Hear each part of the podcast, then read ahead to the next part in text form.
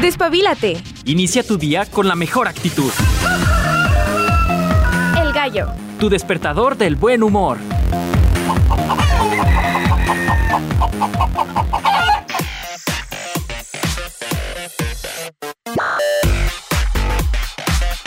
¿Qué onda, bandita? ¿Cómo están? Buenos días. Bienvenidos a El Gallo de Radio UAA. Nosotros contentísimos como cada día, como cada mañanita. Felices de poder acompañarte a donde quiera que vayas. Te recordamos totalmente en directo, nosotros en el edificio 14, aquí en CEU, en la Universidad Autónoma de Aguascalientes. Ay, por ahí los espíritus chocarreros andan haciendo de las suyas. Dicen, ¿eh? Dicen, ya viene noviembre y dicen que aquí se aparecen cosas. A ver cómo nos va. ¡Ay, qué nervios! Y luego que yo siento que soy así como medium. Medium. medium especial. El que entiende, entendió. Es que la verdad, ah, cuando la cabina de transmisión estaba en, en otro de, de, las cabinitas, sí nos pasaban cosas. Pasaban cosas de 500 pesos. Pregúntenle al señor Mesa, también a él le llegó a pasar en pandemia. Ay, no, qué cosas. Ay, qué nervios, que ya sea Halloween. que ya sea Día de Muertos. Oigan, hoy es jueves, jueves 7 de septiembre, eh, empezando tempranito, con buena vibra, con pura risa, como debe de ser. Estamos muy contentos. Hoy eh, vamos a estar compartiendo con ustedes información interesante. Vamos a arrancar ahora de una manera un poco distinta, ya que estaremos escuchando una entrevista que mi estimado Checo Pacheco ha hecho a bien a compartir con nosotros y con ustedes acerca de un evento que viene para este fin de semana. Si usted tiene planeado venir a la Universidad Autónoma de Aguascalientes, a la feria universitaria, pero todavía le queda por ahí en la tarde noche espacio en su agenda. Ah, viene un conciertito que si tú eres de los míos ahí andas trenteando más o menos, seguramente te va a encantar, que es el 90s Kids Sinfónica. Vamos a estar escuchando a Checo haciendo una entrevista con los encargados, los músicos de este conciertito, que la verdad se ve coqueto, ¿eh? se ve contento, contento, ¿sabe qué dije? Ahí estaremos escuchando los detalles de este evento que sinceramente está, está chidito. Además, vamos a estar platicando en nuestro jueves geek de cosas geek, porque es jueves geek. Vamos a estar hablando o sea, yo no, ya no nada más es tu teléfono, es tu computadora la que podría usar tus datos personales. Ahora resulta que también los coches, porque pues ya saben que a nosotros nos encanta la modernidad, como que la raza humana dice, no me basta con tener un Audi que se maneja solo, no me basta con que si me quiero estacionar y no sé, que lo haga el coche. Ah, pues ahora ya compartes tus datos sin que tú te des cuenta y hay un peligro, ¿eh? Hay un peligro muy latente de este tipo de casos. Así que los autos roban tu información y de todo tipo. Ya te estaré platicando más adelante. Además, también tenemos que hablar de cine. Ya saben que nos encanta el cine. Y ha habido un rumor en las últimas semanas que al final de cuentas dicen, dicen que no, no fue más que como un tipo de broma. Pero, pero lo curioso es que aquí nadie salió a desmentir nada. ¿De qué estamos hablando? Johnny Depp en el extraño mundo de Jack en el live action. ¡Uy! eso estaría bien chido. Eso estaría bien, bien padre, Uris. Así que lo vamos a estar platicando más adelante. Vamos a continuar en nuestra plática con Julien Potier acerca de la historia de los eclipses. Hemos platicado qué son, cada cuando sucede, qué tiene que ver la luna, la sombra, el sol, la tierra. Pero desde cuándo la gente le toma importancia. Si hoy en día, en el siglo XXI, todavía hay señoras y señores que te dicen, no le apuntes al eclipse porque te va a salir algo en el dedo. O ponte un segurito, mija, porque estás embarazada y no vaya a ser. Siglo XXI. Ah, pues imagínense hace miles de años lo que la gente podría pensar. Eso lo vamos a estar abordando aquí con mi estimado Julien Potier. En la música vamos a andar, sí, sí, algo anglosajones. Además de estar escuchando una muestra de los 90 Kids Sinfónica, vamos a estar escuchando un cover de King Up the Sandy Claus, perteneciente al soundtrack de El extraño mundo de Jack, pero en una versión poderosa, porque es jueves poderoso y a mí me gustan las cosas que tienen mucho punch para empezar el día. Esta versión la vamos a escuchar con Korn más adelante, sí, así como lo escuchan con Korn. Y vamos a aterrizar a gustito para empezar nuestro día, ya después de mucha energía, mucha pila y demás. Vamos a estar escuchando Fly Like an Eagle de Sil para aterrizar, para concluir el programa del día de hoy. Entonces, sin más preámbulo, ¿Qué les parece si antes nos vamos con las efemérides, antes de irnos a la entrevistita? Rápidamente, porque tenemos por ahí cositas importantes que compartir. Hoy, 7 de septiembre, nos vamos hasta Francia con Francis André Dani Canfilor, músico y ajedrecista. Sí, porque también se vale. No nada más se tiene que dedicar uno a una cosa, también se puede hacer ajedrecista si tú quieres. Recordamos a este músico que nace un día como hoy de 1726. En el mundo del jazz, sabroso, rico, Sonny Rollins, saxofonista y compositor de este género, nace en 1930, lo recordamos el día de hoy. Nos vamos hasta Italia con Giuseppe Giacomini, tenor que nace en 1940, estoy hablando como uruguaya. Giuseppe nace un día como hoy de ese año, lo traemos a colación.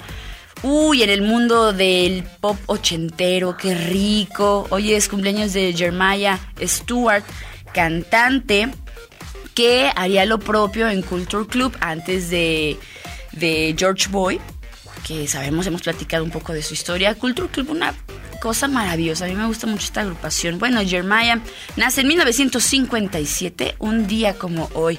Hoy otra agrupación que está sabrosísima, tal vez noche entera, si es más reciente. Ya hemos hablado de Dave Matthews, quien hace el rol del iPhone Man, ahí en la película de una esposa de mentiras. Parte de la agrupación de Dave Matthews Band es Leroy Moore, saxofonista que hoy también hace unas cosas sabrosísimas en esa agrupación. Él nace en 1961, un día como hoy. Y cerramos con Roxana Puente, actriz y cantante mexicana nacida en 1990. Aniversario luctuosos en el mundo del rock. Recordamos a Kate Moon, baterista de The Who, que fallecería un 7 de septiembre de 1978. Nosotros lo traemos a colación, por supuesto, aquí en La Buena Música. También recordamos a Erna Franklin, cantante estadounidense, que fallece en el año 2002 al igual que a Chris Witchhunter, baterista alemán de la agrupación Sodom and Destruction en el mundo del rock también, y él fallece en el año 2008 también un 7 de septiembre. Celebraciones y conmemoraciones en general les platico que hoy es el Día Internacional del Aire Limpio por un cielo azul. He visto que varios países se suman a esta iniciativa. ¿Cómo? Pues bueno, tal vez bajando las emisiones de CO2, haciendo esto de los engomados, que no circula, o tal vez la iniciativa de las bicicletas, de otros medios de transporte, como el transporte público. Y varios países sí lo han adoptado, lo han acogido bastante bien. Así que nosotros, ¿qué hacemos? ¿Qué hacemos? ¿Ya le hizo el servicio a su coche? ¿Ya se ha dado cuenta que todo esté bien? Porque luego me he topado dos, tres así carcachitas que van sacando así una estela de humo. Sí, revisen bien por favor sus coches, porque luego pues ni aire limpio ni cielo azul, lo cual es bien triste. También es el Día Internacional de la Cooperación Policial un tema, ¿eh? Todo un tema. Hemos visto que luego no sucede lo que debe de suceder, hay abuso policiaco y luego se dan unas noticias bien trágicas, muy tristes. Aquí hay, yo creo que eh, principalmente pensar en que debe ser equitativa la cosa, pero bueno. También es el Día Mundial de la Concienciación de Duchenne, eh, este 7 de septiembre. También es el Día Mundial del Buzo, el Día Mundial del, del Pelirrojo. Un saludo a toda la familia Weasley. Todos los pelirrojos del mundo les mandamos un saludo. Pues bueno, eso es parte de lo que se celebra, se conmemora el día de hoy. También en Argentina es Día del Metalúrgico, en homenaje a Fray Luis Beltrán. En Brasil es Día de la Independencia también. Eh, volviendo a Argentina es Día de la Botánica y en España hay fiestas patronales a la Señora de los Remedios. Pues bueno, Vámonos con esta entrevista que ha hecho bien mi estimado Checo Pacheco en compartir con nosotros y de esta manera te doy la bienvenida al gallo de Radio UAA.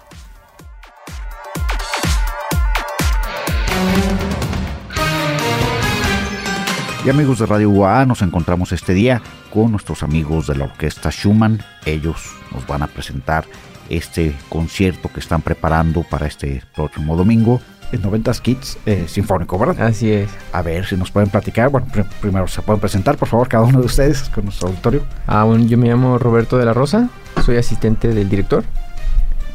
Daniel Romo, el director de la orquesta.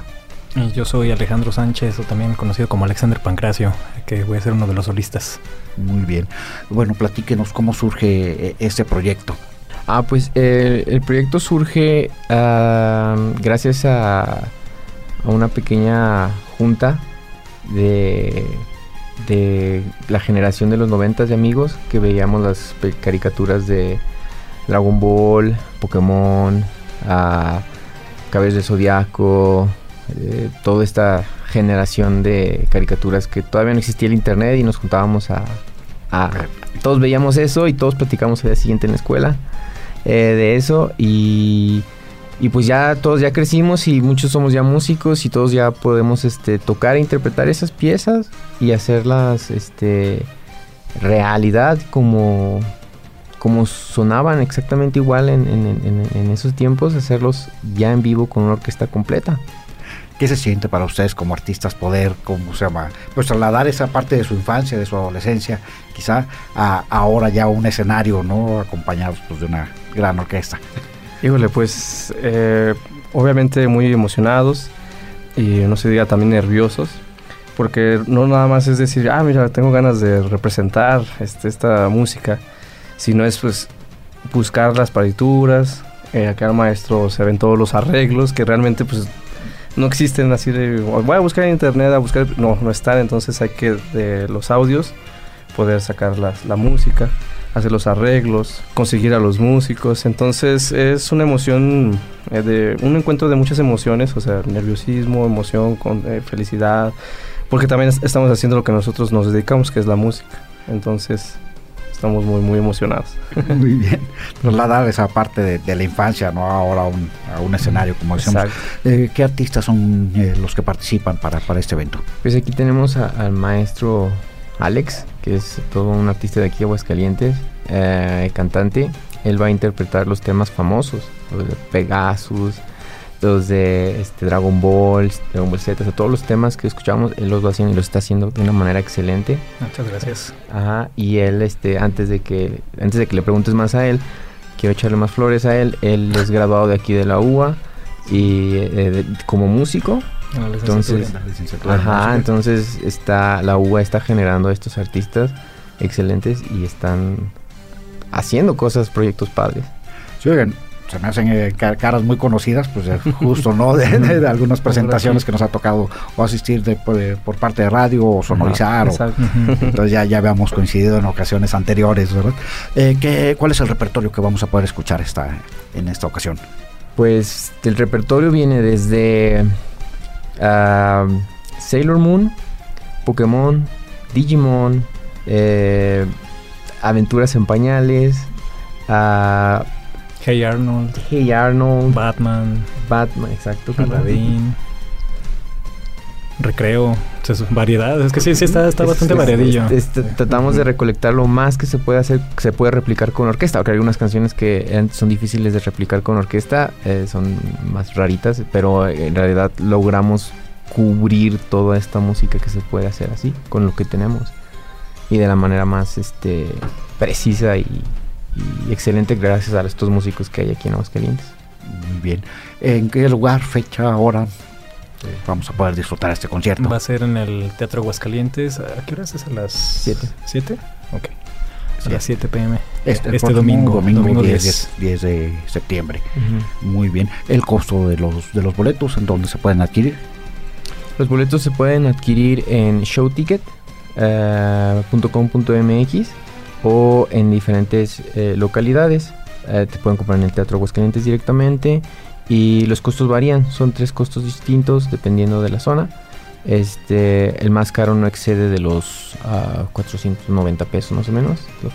No- excede de eso y el más barato está alrededor de los 290, 300 pesos más o menos Bastante accesible, ¿no? Para muy, una muy accesible para que pues lleven no solamente a muchos pensamos en que muchas personas a lo mejor van a llevar a, a sus hijos que los obligan a ver Dragon Ball Esto se empieza a volver generacional, ¿no? O sea, Claro, los exacto, va papás empiezan a, a- a heredar los sus gustos para, Ajá. para sus hijos y este y bueno cuestiones como la música no los estarguareros este a los hijos a los sobrinos les estamos poniendo a John. Williams no Sí, sí, claro. Y- Y, Exacto. y realmente vale mucho la pena porque El escenario va a estar lleno de muchos artistas, en cuanto como músicos clásicos, también va a haber una banda, va a haber un coro, entonces alrededor van a ser de 70 músicos en, en vivo En- participando, entre cantantes. Chulada. Con Entonces, proyecciones. Proyecciones, entonces... Y recalco, no es, no son ah, medleys o no son este arreglos para orquesta sinfónica, son el tema original tocado, o sea, interpretado como, como es. Como suena, ¿no? Ajá, Para la nostalgia suena, de, exactamente. de la época. Junto con las proyecciones de todas las caricaturas. Entonces van a poder ver, va a ser visual Muy bien. auditivo. Eh, ¿Algo más que deseen agregar para nuestro auditorio antes de despedirnos? Va a haber cosplayers. Exacto. Va a haber cosplayers, van a poder escuchar cosplayers así, este, tomarse fotos con ellos, ver. eh, La idea es de verdad, este. Que sea algo interactivo, ¿no? Exacto, También o sea, con la gente. Multidisciplinar, exacto. Claro. también. Muy bien. Maestro Alexander. Sí, pues este, por favor. Nada más que vayan. Vengan, porque no, no creo que hagamos este, este show otra vez aquí en Aguascalientes. Probablemente se haga en otros lados de la República, pero aquí en Aguascalientes es el único día.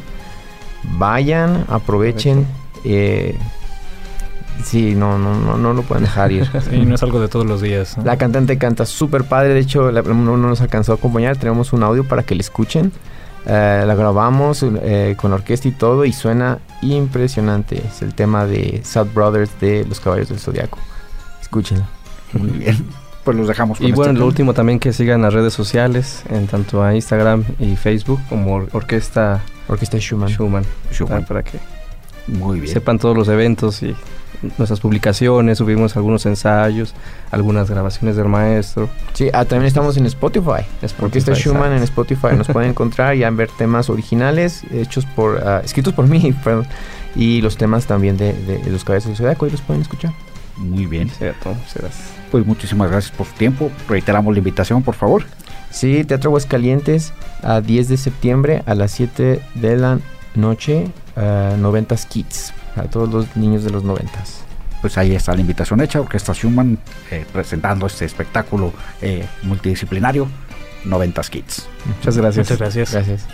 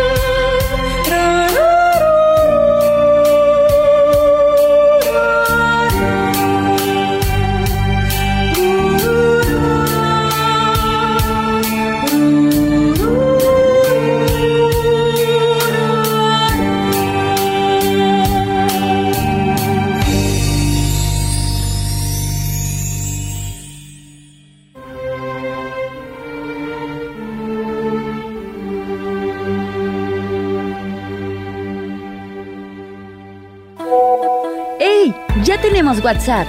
Mándanos tu mensaje, audio, comentario u opinión al 449-912-1588.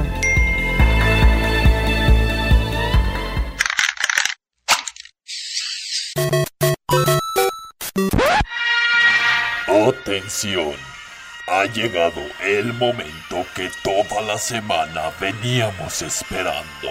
¡Ja, ja, ja, ja ¡A trabajar! Series, datos y todo lo que respecta al fascinante mundo geek. ¿Más trabajo? EA Sports. It's in the game. A mí me gusta el Atari y el Netflix. Netflix, don Manuel. Por eso, Netflix. Agradecemos a mi estimado Checo Pacheco por la entrevista que acabamos de escuchar. Ya saben, cualquier información pueden buscarlos en Facebook o bien acercarse precisamente al recinto del 90s Kids Sinfónica. Y ya vamos a ligar ahora sí, todos los que estamos al menos aquí reunidos. Conocemos perfectamente las caricaturas de los noventas y demás, y eso va a dar pie precisamente a lo geek, que el día de hoy a mí sinceramente me perturba un poco esta noticia, porque uno nunca sabe dónde comparte los datos y luego de repente nos hackean las cuentas y demás. Pues yo ya nada más no es que suceda en tu dispositivo celular, en tu computadora o en tu tablet, sino que ahora los autos modernos recopilan datos médicos, genéticos, incluso fíjense, aunque no lo crean, aunque usted no lo crea, decía un programa, hasta de la vida sexual. Eso está bien raro, son una pesadilla para la privacidad, según lo dice un estudio. ¿Y quién hace este estudio? Los investigadores de la Fundación Mozilla eh, quedaron bastante preocupados con los resultados que arrojó este estudio de privacidad no incluida, así lo han llamado. Pues determinaron que los automóviles son la peor categoría de productos que jamás hayamos revisado en cuanto a privacidad. Uno no pensaría sinceramente que pues el auto va a mandar tu información a las empresas de donde salen. Sinceramente no es como que yo compre un coche súper modernísimo que le doy aceptar a todo cuando lo ligo al teléfono y no voy a pensar que se lo lleva la empresa Audi. O sea, ya quisiera yo tener una camionetota de Audi último modelo, ¿verdad? Pero, o sea, esa es la verdad, uno no piensa esas cosas. Así que sí, la Fundación Mozilla, que es mejor conocida por el navegador de, de web Firefox, de código abierto, eh, en uno de sus objetivos que tiene como empresa es defender la salud de Internet. Y a, a través de este estudio de privacidad no incluida, buscó detallar cómo las empresas manejan los datos de los usuarios y también dan recomendaciones sobre cómo protegernos mejor, o al menos nuestra información. En la entrega de esta serie de estudios se analizaron 25 automotrices, empresas automotrices, y se descubrió que todas recopilan demasiados datos personales y de múltiples fuentes, monitoreando, por ejemplo, no solo los botones que presionas en tu coche o, o qué se hace en cualquiera de las aplicaciones del sistema de infoentretenimiento que tiene eh, tu automóvil, sino también datos de otras fuentes como la radio satelital, el Google Maps, el GPS y demás. Las marcas de automóviles entraron silenciosamente en el negocio de los datos, convirtiendo tu vehículo en potentes máquinas devoradoras de información. Máquinas que debido a todas esas eh, campanitas y silbatos y botones y demás, eh, dignos de alardear, entre más botones eh, el coche se ve más pro, tiene el poder inigualable de mirar, escuchar, recopilar información sobre todo lo que haces y a dónde vas en tu automóvil.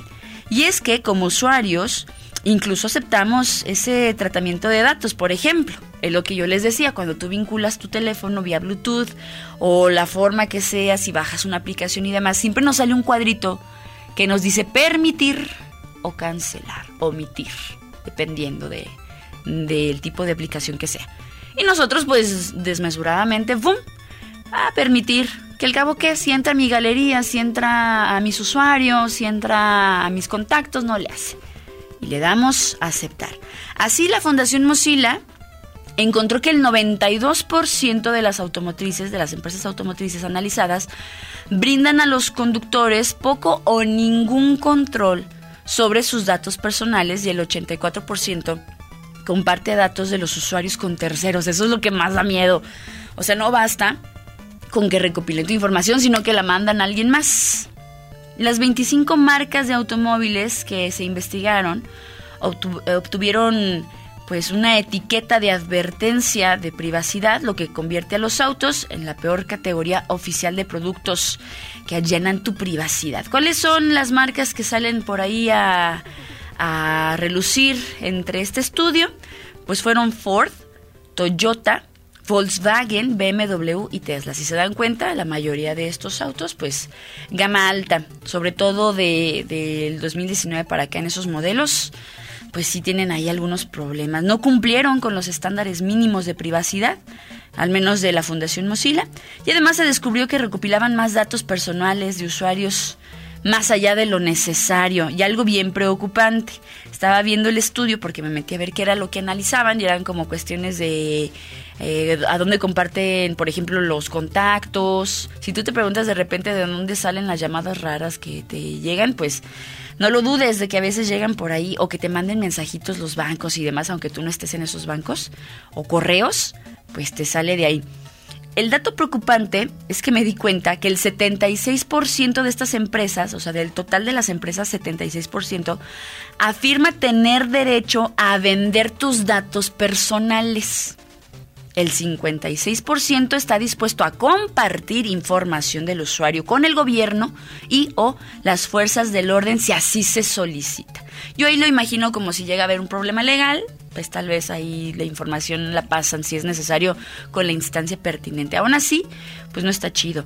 Tesla fue la automotriz peor calificada en el estudio, mientras que el autopilot, impulsado por inteligencia eh, artificial, de Elon Musk, de Elon Musk, fue destacado como no confiable luego de su participación en numerosos accidentes y muertes. ¿Se acuerdan que platicábamos del frenado automático que no cumplió su función en un embotellamiento en un puente? ¿Se acuerdan? Bueno, en un subterráneo. Ah, pues desde ahí eh, la verdad es que Tesla ha tenido como muchas demandas, entonces, pues por más caro y lo que quieras, no es confiable. Entonces, la próxima vez, si tú ya tienes en tu poder un automóvil así súper chido, que tenga sus botones, que parezca un robotcito, una nave o algo así, no lo sé. Cuidado, cuidado con quién compartes la información, cuidado con los botones a los que le das aceptar o compartir, porque parece ser que nuestros datos ya no están seguros. Antes de irnos a la pausa, les comentaba por ahí un rumor acerca de Johnny Depp participando en The Nightmare Before Christmas acá en Latinoamérica, El extraño mundo de Jack. Y resulta que, bueno, todos amamos a Tim Burton, ¿no? Al menos a mí me encanta, es uno de mis directores favoritos.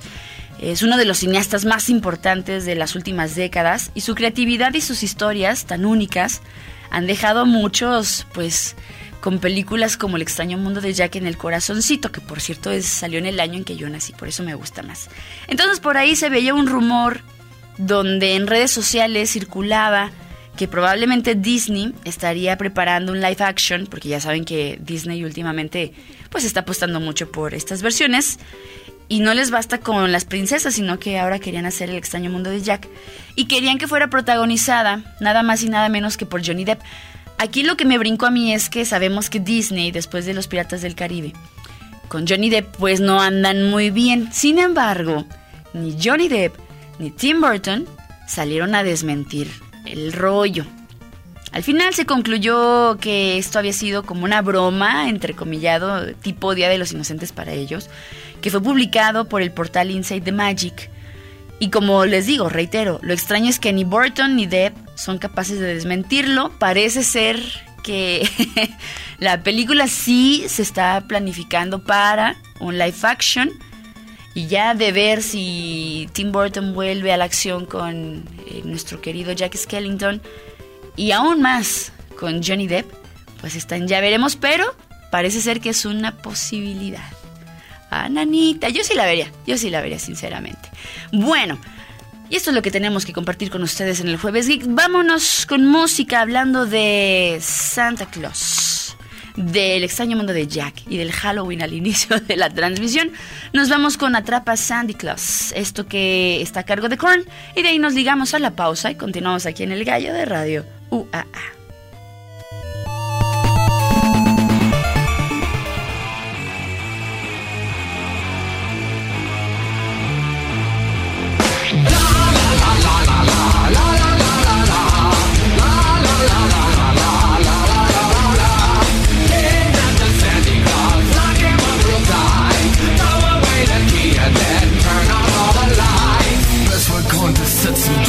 inside a nasty trap and wait. When he comes a sniffing, we will snap the trap and close the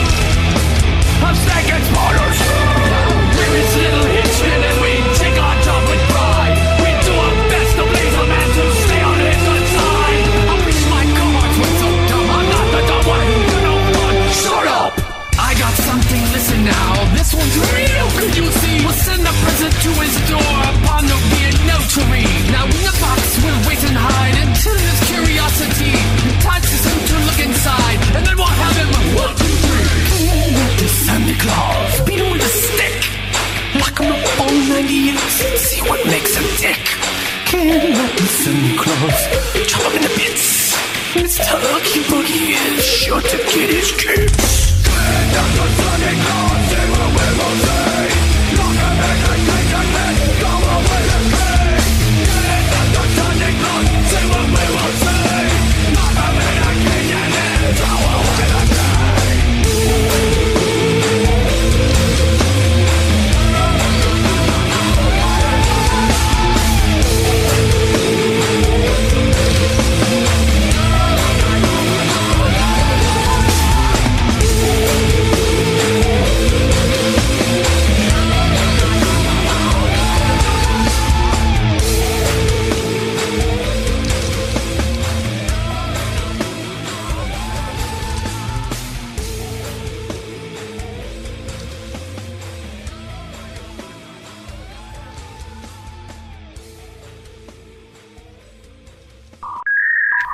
Síguenos por streaming.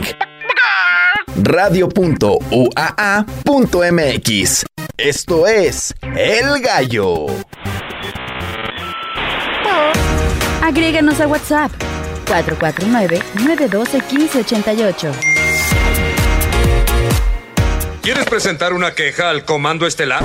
O descubrir los secretos del sistema planetario. Al infinito y más allá. Avances. Ciencia. Tecnología. Análisis. Esto es Descubre el universo.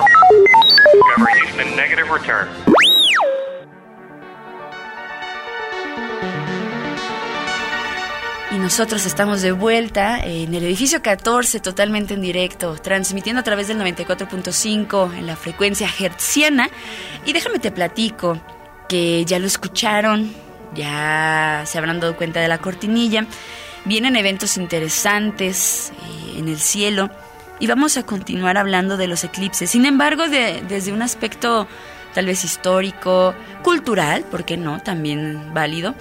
Y para ello se encuentra ya el maestro Julián Potier, que nos viene a hablar precisamente de la historia de los eclipses. Julián, ¿cómo estás? Buenos días. Muy bien, muchas gracias. Buenos días. Y este, pues bueno, sí, la verdad es que ya tenemos que abordar ya de lleno ese tema de los eclipses porque ya falta mes, bueno, cinco semanas pa- para ese eclipse. El sábado 14 de octubre tendremos ese eclipse anular. Pero bueno, la verdad es que vale la pena. Este es un espectáculo que ya lleva mucho tiempo observándose, no es, no es nuevo, pero siempre ha maravillado a, a todo el mundo, ¿no? Y ahí pues se ve un poquito también justamente eh, quién o qué pueblos son civilizaciones y los que todavía están un poquito perdidos en ese asunto, porque pues no todos eran capaces este, en la antigüedad de eh, predecir los eclipses, ¿no? Que ya requiere pues una cierta pues digamos un cierto talento astronómico, mantener observaciones durante un tiempo relativamente prolongado, un buen conocimiento de los astros y pues no todas las civilizaciones, no todas- las culturas más bien han llegado a esa parte. La primera civilización de la cual se tiene registro que tenía ya, ah, era capaz de predecir eclipses, eh, son los babilonios. Básicamente, entonces, bueno, antigua, bast- eh, antigüedad bastante lejana. Y este, entonces, lo, lo cual no sí dice tampoco que es eh, tan difícil, pero pues Mm. sí se requiere, bueno, de hecho, nada más paréntesis, ¿qué se requiere para que una civilización prospere? Pues básicamente comida en abundancia, porque pues primero es comer, ¿no? Para, para odiar cierto merendero de por aquí. Y este, básicamente, eh, una vez que ya tenemos abundancia de alimentos, pues algunas personas pueden dedicarse a otra cosa que producir alimentos y a observar el cielo, a registrar un poquito todo lo que pasa, etcétera, etcétera. Y sobre todo, pues tener una escritura, eh, definitivamente eso es un elemento imprescindible porque pues esos eclipses no suceden tan seguido. Entonces los babilonios fueron capaces de identificar lo que se llama, de hecho de ahí viene la palabra, lo que se llama el ciclo de Saros. Es decir, que cada 18 años 11 días y 8 horas, se repite un mismo grupo de eclipses, porque en general los eclipses suelen, este, solemos tener ya sea lunares y solares eh, alternados. Eh, en sí, cada año tenemos un periodo de eclipses de 34 días, dentro de los cuales, bueno, la luna llena o la luna nueva, pues nos puede dar eclipses ya sea lunares o solares. Y entonces, pero ese mismo patrón de eclipses, no sé, por ejemplo, para tomar una- un ejemplo, en 1991 tuvimos el último eclipse total de sol visible en México. Eh, y fue presidido antes y después, este 15 días antes y 15 días después, por eclipses lunares, penumbrales, parciales, la verdad, muy poco interesantes, pero ese mismo ciclo se repitió eh, 18 años, eh, 11 días y 8 horas después. Este, eh, obviamente por las 8 horas pues ya se desfasa se hace un tercio de vuelta de la Tierra, ¿no? que son 24 horas. Entonces le tocó más bien pues ya, eh, me parece que para Asia, porque es este, gira todavía 8 horas más, entonces para el oeste. Y, este, y así, pero exactamente el mismo ciclo, los mismos, o sea, prácticamente los mismos eclipses lunares y sobre todo un eclipse total de sol, ¿no? Este, que en ese caso fue, fue para Asia, ah, hablamos entonces del 2009, en ese caso. 11 días después del 11 de julio, que se debe haber sido por ahí del 22. Eh, más o menos por la- los cambios de fecha. Pero, este, pues se dieron cuenta de eso los babilonios observando. Entonces, obviamente, para que realmente les volviera a tocar a ellos, en realidad, pues 8 horas más 8 horas más 8 horas y llegamos a 24, regresa sobre ellos. Entonces hablamos de un ciclo para, bueno, pudieron darse cuenta quizás después de ah, 18 por 3, 54 años. ¿no? Entonces, obviamente, pues siendo la esperanza de vida que tenían pasó viendo... tenían que grabarlo en alguna piedra, este, decir, ah, miren, pasó eso y 54 años después volvió a pasar prácticamente casi en las mismas fechas, ¿no? En ese caso 11 por 3, un mes después, pero pues a final de cuentas muy, muy similar, ¿no? Y eh, entonces se dieron cuenta de esa, de esa periodicidad y eso les dio el mecanismo para entender esos eclipses. También se dieron cuenta que después de medios aros, como nueve años Sí, nueve años y cinco días. Eh, en lugar de un eclipse, si teníamos un eclipse de sol, nueve años y cinco días después teníamos un eclipse de luna, porque era exactamente lo contrario. Entonces, de- dándose cuenta de todo eso, pues desarrollaron los eh, mecanismos para predecir los eclipses, que ya para, ah, obviamente, ya tiempos eh, eh, posteriores, pues eran bastante conocidos. Afortunadamente, pues en ese conocimiento regresó a Europa este, en, eh, en el Renacimiento. Y bueno, los que te- tenían ese conocimiento, pues lo pudieron aprovechar. Hay una anécdota bastante sabrosa ahí con Cristóbal Colón en su cuarto viaje, que fue el último, eh, a- al Nuevo Mundo, donde pues, buscaba encontrar un estrecho para pasar para llegar a Asia, que pues, sabemos que era su destino inicialmente, antes de toparse con América en el camino. Y este, entonces, ah, pues tuvo problemas porque, bueno, se, se tenía cuatro naves, se le hundió dos, las otras dos estaban en pésimo estado ya por tormentas y demás, y se quedó varado con su tripulación en, en Jamaica.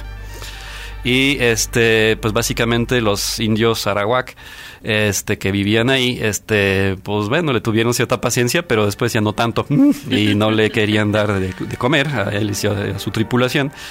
Y entonces pues usó su, el poder de su conocimiento y sabía que venía un eclipse, de hecho bastante curioso porque cayó un 29 de febrero del, de 1504 y este pues les dijo a los indios, ¿saben qué? Yo tengo el poder del dios sol y si no me traen comida lo voy a hacer desaparecer. Y porque sabía que venía ese eclipse y entonces pues los indios ya viendo el eclipse este se fueron aterrorizados y le traían de comer diario este a Cristóbal y a su, a su tripulación y de esa manera pues bueno pudo regresar después a Europa ah, de, de- ese viaje ¿no? que fue bastante desastroso pero bueno la salvó gracias al conocimiento astronómico y gracias a la ciencia cosa que bueno te puede salvar la vida como te la puede costar hay unos astrónomos de la corte imperial de China no me acuerdo la verdad en qué dinastía o en qué año ahí me perdonarán la verdad es que es muy complicada esa historia pero este donde pues fallaron olvid- se les olvidó predecir unos eclipses de sol y entonces pues sucedió el eclipse de sol y el emperador dijo pues qué pasó ahí no Este, pues, no, lo- no me- no me dijeron que iba a haber un eclipse de sol y les mandó cortar la cabeza Ay. entonces puede ser una profesión peligrosa, astrónomo, ¿no? O sea, a final de cuentas, este. Ay, pero también te puede salvar la vida. Oye, fíjate, ahorita que mencionas esto de las creencias, ¿no? Digo, civilizaciones, culturas, me gustaría hacerte una pregunta respecto a las personas que dominaban eh, los conocimientos, o al menos hasta su momento, acerca de la predicción de los eclipses. Ellos sabían plenamente que era simplemente sombras, nada más, dice la canción, Eh. o, o realmente consideraban que había un trasfondo tal vez místico. Probablemente los muy estudiosos de eso, este, sí, yo me imagino que sí entendían que pues tenía que ver con la luna y que en realidad, pues, por cómo se movía y las fases, este, ya habían entendido un poquito la dinámica del asunto. Pero, este, obviamente, pues, eh, que les digo, conocimiento es poder. Entonces, por eso estudien.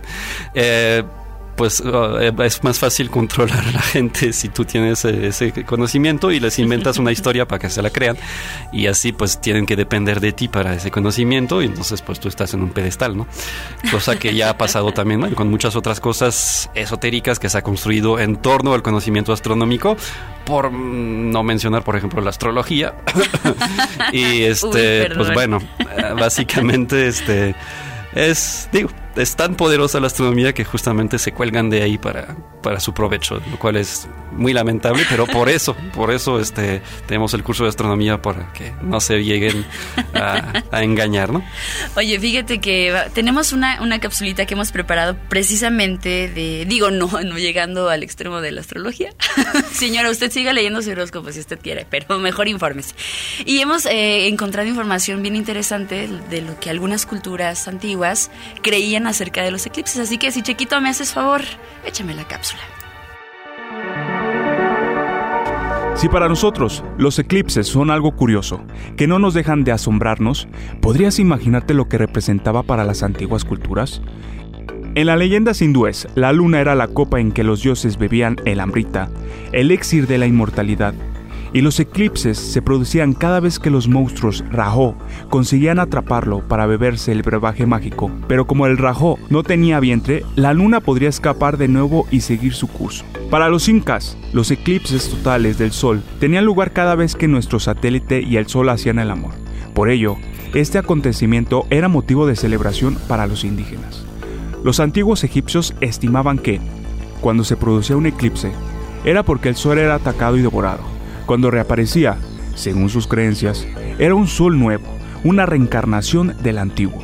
En la cultura china se pensaba que era un dragón el que devoraba el sol durante los eclipses. Los pueblos mexicanos suponían que algún ser sobrenatural devoraba o comía el sol o la luna. De hecho, en todas las lenguas indígenas la palabra eclipse procede del término comer. La creencia de que si el sol era devorado por completo, ya nunca más alumbraría dio lugar a que se intentara impedir tal desastre, con sacrificios de víctimas humanas, especialmente de pelo blanco y caras blancas, como el sol o automortificaciones.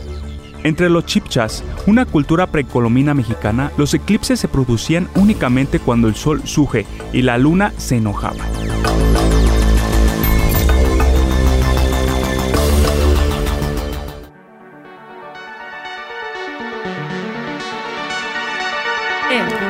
Parece inverosímil un poquito, pero le, le digo aquí a Julián, estamos en el siglo XXI y todavía hay gente que cree cosas muy catastróficas alrededor de los eclipses. Pero bueno, historias que son curiosas al final de cuentas. eh, digo, gracias a los astrónomos que tuvieron eh, la paciencia de observar y darse cuenta que tal vez era un suceso más natural de lo que la gente creía, pues sabemos lo que sabemos el día de hoy, que por cierto agradecemos a, a Mauricio Dimonte por, prestarnos su voz para esta cápsula. ¿Qué opinas, amigo?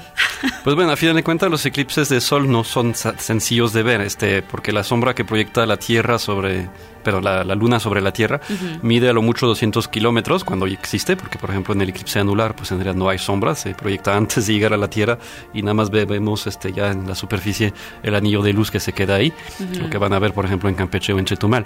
Pero este, pues realmente es un espectáculo que si tienes suerte puedes ver una vez en la vida, Ujú. man- man- quedándote en tu lugar. Eh, si te mueves, bueno, ya hay más oportunidades, pero eh, para pues, esas culturas, pues realmente era un suceso probab- probablemente que solamente iban a ver una vez en la vida y por lo tanto sí tenía que ser bastante impresionante, ¿no? Ujú. Obviamente, pues ya, bueno, dependiendo la, la cultura que llevaban, eh, ya sea que este pues se cundía el pánico y este o que pues al contrario pues bueno se veneraba o lo que sea no este lo que escuchamos ahí Ah, digo este sí se es de conocer digo las culturas que fueron capaces de predecir eclipses porque sí, necesitaban una astronomía bien desarrollada y un sistema de eh, de comunicación del conocimiento que perdurara en el tiempo Entonces, una escritura definitivamente y entonces este bueno es eh, de, de, de loarse este, para todas las culturas antiguas que, que llegaron a eso. Pero este, bueno, hoy en la actualidad pues ya tenemos calendarios de eclipses que nos llevan hasta el año 10.000 si queremos, ¿no? Porque conocemos perfectamente la, la dinámica, entonces ya no hay mucha sorpresa, afortunadamente ya no va a haber cabezas cortadas. Qué bueno. Este, y este, pero bueno, la verdad es que eh, es, es bastante curioso lo que se se ha logrado con esos eclipses. Eh, esos ciclos de Saros, bueno, este, cada, esos ciclos nacen y mueren, es decir que eh, en total es, un ciclo que se va repitiendo con 42 eclipses lunares y 42 eclipses solares. Y entonces, este, bueno, ahorita hay cierta cantidad de ciclos activos, que ya estamos por los 130 por ahí más o menos, que son los activos en la actualidad. Pero pues se, se tiene el registro, básicamente se empezó a contar justamente desde los primeros que relataban los, los babilonios, ¿no? Eh, y así entonces bueno, va cambiando porque justamente pues al agregarse unas sem- 11 días más, pues después de un rato pues ya cambia un poquito la, la posición y entonces aparecen nuevos eclipses que antes no tenían homólogos, es decir, dentro del mismo Saro no existían antes o este terminan algunos que ya después ya no ya no llegan, ¿no? Entonces, nada más termino a lo mejor con por qué este, suceden los eclipses, o más bien por qué nos suceden cada luna llena y cada luna nueva. Y eso es simplemente debido a la inclinación de la órbita de la luna, que tiene como unos 5 grados de inclinación respecto al plano orbital de la, de la Tierra. Y esta inclinación pues hace que la mayor parte del tiempo este, la luna pasa por encima o por debajo del, del sol desde nuestra línea de vista, entonces no hay eclipse. Mm. Excepto dos veces al año donde está este potencial.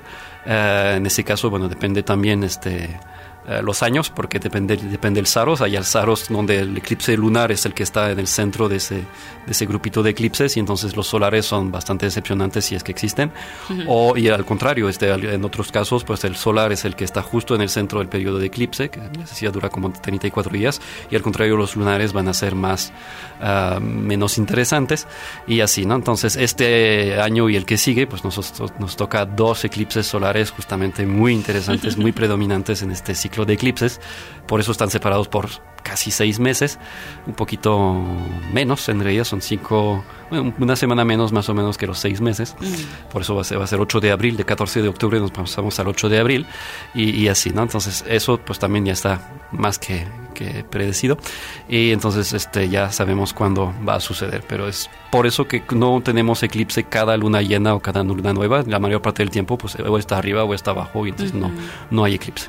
Sinceramente, eh, te escucho hablar a veces de lo predominante o tal vez no tan impactante.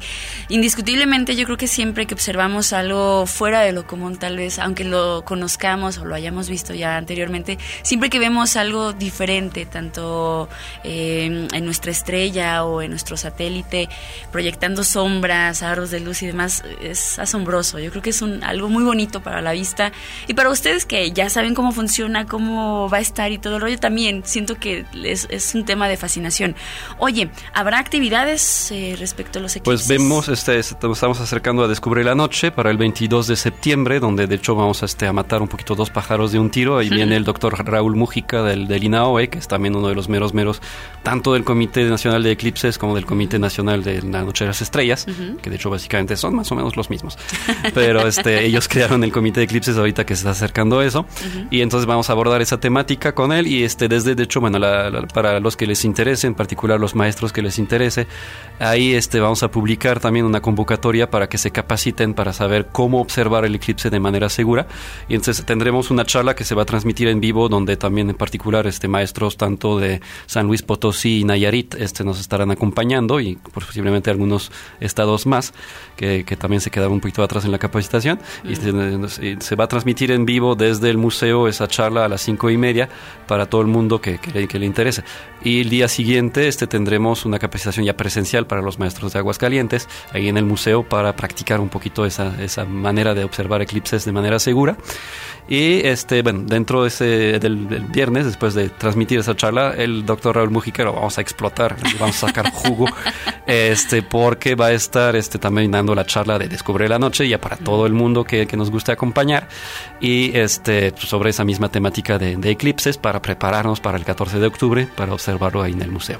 Además, curso básico de astronomía. Exactamente, entonces ya nos quedan poquitos lugares, este, la verdad es que ya se van yendo rápido. Qué bueno. Eh, muy padre. Y nada más que pues no, no se esperen hasta el 29 de septiembre para llegar, porque probablemente ya no habrá lu- lugar para este- entonces, ya queda mm, menos de la mitad, entonces ya casi nada más una cuarta parte. Entonces no se esperen y este, bueno, les recuerdo, son los viernes de 6 a 9 de la noche. Ah, cuando hay Descubre la Noche, pues básicamente ahí se va su- bueno, a posponer la, la clase correspondiente y se tener su acceso garantizado al evento de Descubre la Noche. Y este, entonces, pues en ese caso ah, empezamos el 29 de septiembre, tiene un costo de 1.267 para 45 horas de curso, es un curso Ujú. bastante ah, consistente y eh, pues les incluye un kit donde les damos una libreta, pluma y playera estampados del curso y un láser apuntador verde para señalar las estrellas. Y además, estrenando el nuevo proyector que se ve padrísimo, por ahí nos comentabas que tal vez también estarían eh, llegando al observatorio de Tepezala. Entonces, Ujú. ay, aprovechen amigos, porque les tocó algo muy padre. Les Un buen algo muy momento. padre. Sí, les tocó un buen momento. Amigo, pues te agradezco muchísimo, si la vida lo permite, nos escuchamos la próxima semana.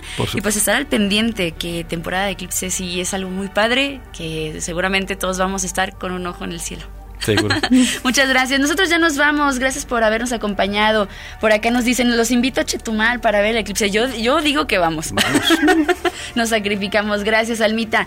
Por acá hablábamos acerca de la inteligencia eh, artificial y el acceso a los datos en los vehículos. Por acá nos dicen, por eso no cambio mi bochito 75 para que no le roben los datos. yo también me quedo con mi Altima 2006. Gracias a las personas que interactúan con nosotros, a Milton, Miguel hasta Miguel BC hasta Guadalajara, Erin Benoir, a Juan Tavera, a mi estimado Chuy Loera, Eriksen Steven, Juan Juan Juan, también para el buen Mau, a Lupis, Jorge de Lira Benítez, a mi estimado Pepe Macías. Gracias a todos ustedes. Cuídense mucho, los dejamos con música y el día de mañana, viernes de talento local, tenemos invitados en casa, no se lo pierdan, ¿eh? Tal vez música en vivo, no lo sé, habrá que preguntar. Hoy, como todos los días, vamos gallos, bye bye.